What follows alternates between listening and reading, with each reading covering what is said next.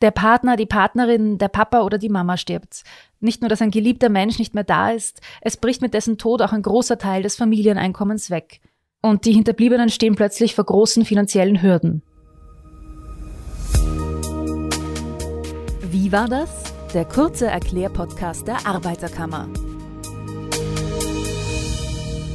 Willkommen bei unserem Podcast. Mein Name ist Bettina Schabschneider und heute geht es um das Thema Hinterbliebenenpensionen. Der hinterbliebene Partner oder die hinterbliebene Partnerin erhält dann die Witwenpension. Kinder bekommen eine Waisenpension. Weil das aber leider ziemlich kompliziert ist und es dann natürlich viele Fragen gibt, spreche ich nun mit Franz Huss. Guten Tag. Hallo, guten Tag. Sie sind Leiter der Leistungsabteilung der Pensionsversicherungsanstalt in Niederösterreich. Wer bekommt eigentlich eine Witwenpension und wann hat man überhaupt Anspruch darauf? Witwenpension bekommt jeder, der zum Zeitpunkt des Todes mit einem Menschen verheiratet war. Verheiratet standesamtlich oder in einer eingetragenen Partnerschaft lebt. Das ist wichtig, dass man wirklich vor dem Standesamt dieses Ja-Wort gegeben hat. Denn eines gibt es dazu zu sagen, man kann in einer Lebensgemeinschaft 40 Jahre lang leben und vier Kinder miteinander haben. Wichtig ist, dass man verheiratet war zum Zeitpunkt des Todes. Und in bestimmten Ausnahmesituationen bekommen sogar geschiedene Ehegatten oder Ehegattinnen eine Witwenpension, wenn zum Zeitpunkt des Todes ein Unterhaltsanspruch gegenüber dem Verstorbenen bestanden hat.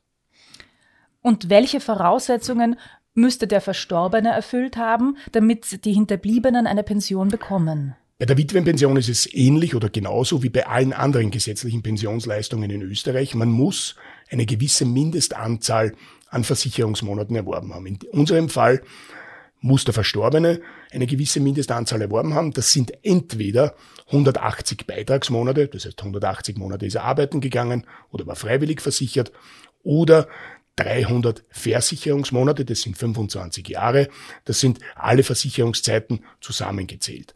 Eine dritte Möglichkeit gibt es auch noch, dass man in einem gewissen Rahmenzeitraum, abhängig vom Alter des Verstorbenen, eine gewisse Anzahl an Versicherungsmonaten erfüllt hat. Zu erwähnen ist hier aber auch, dass es eine Schutzmaßnahme für besonders junge Versicherte gibt. Stirbt jemand unter dem 27. Lebensjahr, dann genügt hier eine Anzahl von sechs Versicherungsmonaten, um einen Anspruch auf Witwen- oder Witwerpension zu eröffnen. Also das muss man sich alles im Detail ansehen. Ähm, wäre ich beispielsweise zwölf Jahre lang verheiratet gewesen, ähm, wie lange würde ich dann diese Pension erhalten? Also gibt es da eine Befristung äh, für die Dauer? Grundsätzlich ist im Witwen- oder Witwerpensionsrecht die befristete Pension vorgesehen. Jetzt wird sich wahrscheinlich der Zuhörer fragen, warum gibt's hier befristete Pensionen? Der Verstorbene ist verstorben, der wird ja nicht mehr lebendig. Hier möchte der Gesetzgeber sogenannten Versorgungsehen einen Riegel vorschieben. Beispielsweise ein sehr alter Mann heiratet eine sehr junge Frau. So hat der Gesetzgeber gesagt, das wollen wir nicht, dass diese Frau ihr Leben lang eine Witwenpension nach diesem relativ alten verstorbenen Menschen äh, bezieht. Es gibt befristete Witwenpensionen.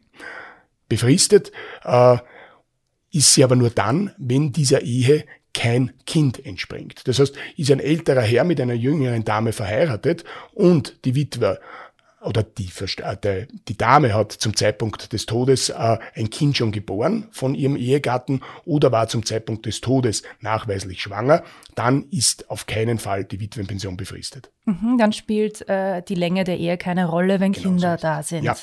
Mhm. Und ganz wichtig ist gerade auch im Fall, wenn Kinder da sind, das Finanzielle. Wie hoch äh, kann so eine Witwenpension sein? Der Gesetzgeber hat sich beim Witwenpensionsrecht überlegt äh, Folgendes. Wenn jemand stirbt, so soll die Witwenpension den weggefallenen Teil des Einkommens kompensieren, das durch den Tod eines Menschen eingetreten ist. Aufgrund dessen werden bei der Berechnung der Witwen- oder Witwerpension gegenübergestellt das Einkommen der Witwe aus den letzten zwei vollen Kalenderjahren vor dem Tod und das Einkommen des Verstorbenen. Mittels einer mathematischen Formel, versicherungsmathematischen Formel, wird hier ein Prozentsatz errechnet. Dieser Prozentsatz liegt zwischen 0 und 60 Prozent. Und dieser Prozentsatz gebührt dann von der Pension, die der Verstorbene zum Zeitpunkt des Todes gehabt hat oder hätte. Das heißt, man kann sagen, eine Witwe oder ein Witwer bekommt zwischen 0 und 60 Prozent einer oder der Pension, die der Verstorbene gehabt hat oder hätte. Es gibt dann noch ein paar Sonderregelungen bei der Berechnung, das wäre aber wahrscheinlich jetzt ein bisschen zu komplex, um das hier da noch vorzubringen. Genau, also die individuellen Fälle muss man sich natürlich wieder ansehen für die Berechnung. Und äh, meine abschließende Frage zur Witwenpension. Ähm, auch verwitwete Personen heiraten vielleicht irgendwann erneut. Was passiert dann mit dieser Witwenpension? Natürlich kommt es auch in der Praxis vor, dass ähm, vor allem auch junge Menschen, die verwitwet sind, wieder ihr Glück finden und ein zweites Mal heiraten. Hier würde die Witwenpension erlöschen. Das heißt, sie gelangt natürlich nicht mehr zur Auszahlung, aber die Witwe, der Witwer oder der eingetragene Partner oder die eingetragene Partnerin bekommen dann eine sogenannte Abfertigung. Diese Abfertigung beträgt das 35-fache der unbefristeten Witwenpension und ist quasi das Startkapital für die neue Ehe. Aber man braucht keine Angst haben, wenn es jetzt mit dem zweiten Partner nicht klappt oder der wieder versterben würde. Auch dann lebt die Witwenpension nach dem ursprünglichen Verstorbenen wieder auf. Das aber frühestens nach zweieinhalb Jahren. Warum zweieinhalb Jahre? Zweieinhalb Jahre, weil diese Abfertigung eben die Pension für zweieinhalb Jahre ist. Jetzt wird man sich wahrscheinlich denken, zweieinhalb Jahre sind 30 Monate. Das ist absolut korrekt. Aber wir haben fünf Sonderzahlungen da auch drinnen. Ja. Ähm, ähnlich wie bei der Witwenpension haben auch Kinder den Anspruch auf einen Teil der Pension, die ein oder beide Elternteile voraussichtlich erhalten hätten, wenn sie noch leben würden. Und diese Art der Pension heißt Waisenpension. Wer zählt vor dem Gesetz noch als Kind, so dass man eine Waisenpension ausbezahlt bekommt? Äh, Gibt es da eine Altersbeschränkung zum Beispiel? Als Kind im sozialversicherungsrechtlichen Sinn zählt man einmal bis zum 18. Lebensjahr, unabhängig davon, was man macht, ob man in die Schule geht oder einen Beruf erlernt. Über das 18. Lebensjahr ist man weiterhin Kind auf Antrag, wenn für diese Zeit Schul- oder Berufsausbildung gemacht wird und diese aber auch die überwiegende Arbeitskraft des Kindes beansprucht. Warum überwiegende Arbeitskraft? Wenn zum Beispiel jemand studiert und nebenbei einen Job macht, dann kann durchaus sein, dass man nicht mehr als Kind zählt, weil der Job mehr die Arbeitskraft des Kindes beansprucht als äh, das Studium. Längstens zählt man als Kind bis zur Vollendung des 27. Lebensjahres. Das heißt Studenten oder in Schulaus- oder Berufsausbildung bis zum 27. Lebensjahr. Und dann gibt's noch eine dritte Variante, nämlich wenn ein Kind erwerbsunfähig wird, dann ist man unbefristet, äh, als Kind gilt man als Kind unbefristet und bekommt auch unbefristete Waisenpension bis, das kann sein, bis zum 80. Lebensjahr. Und sind die Voraussetzungen für die Auszahlung dieser Waisenpension an die Kinder im Falle des Ablebens gleich wie bei der Witwenpension? Ja, sind gleich. Also auch bei der Waisenpension muss der Verstorbene eine gewisse Mindestanzahl, die ich vorhin schon genannt habe, an Versicherungsmonaten ja. erworben haben, um hier den Zugang zu einer Waisenpension zu ermöglichen. Und dann auch nochmal die Frage zum Finanziellen. Wie hoch wäre in diesem Fall die Pension?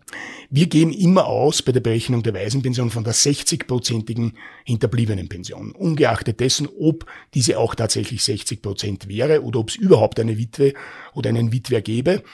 Und ein einfach verwaistes Kind bekommt dann 40 Prozent dieser 60-prozentigen hinterbliebenen Leistung und ein doppelt verwaistes Kind bekommt 60 Prozent der 60-prozentigen. Und da kann natürlich durchaus sein, dass dieses doppelt verwaiste Kind natürlich zwei Waisenpensionen bekommt. Zum Schluss habe ich auch noch eine Frage. Wir haben jetzt eben über die Kinder gesprochen und man denkt vielleicht automatisch an leibliche Kinder. Aber es gibt natürlich auch viele Patchwork-Familien. Äh, und dadurch wäre es natürlich auch wichtig zu wissen, ob zum Beispiel auch Stiefkinder eine Waisenpension erhalten würden.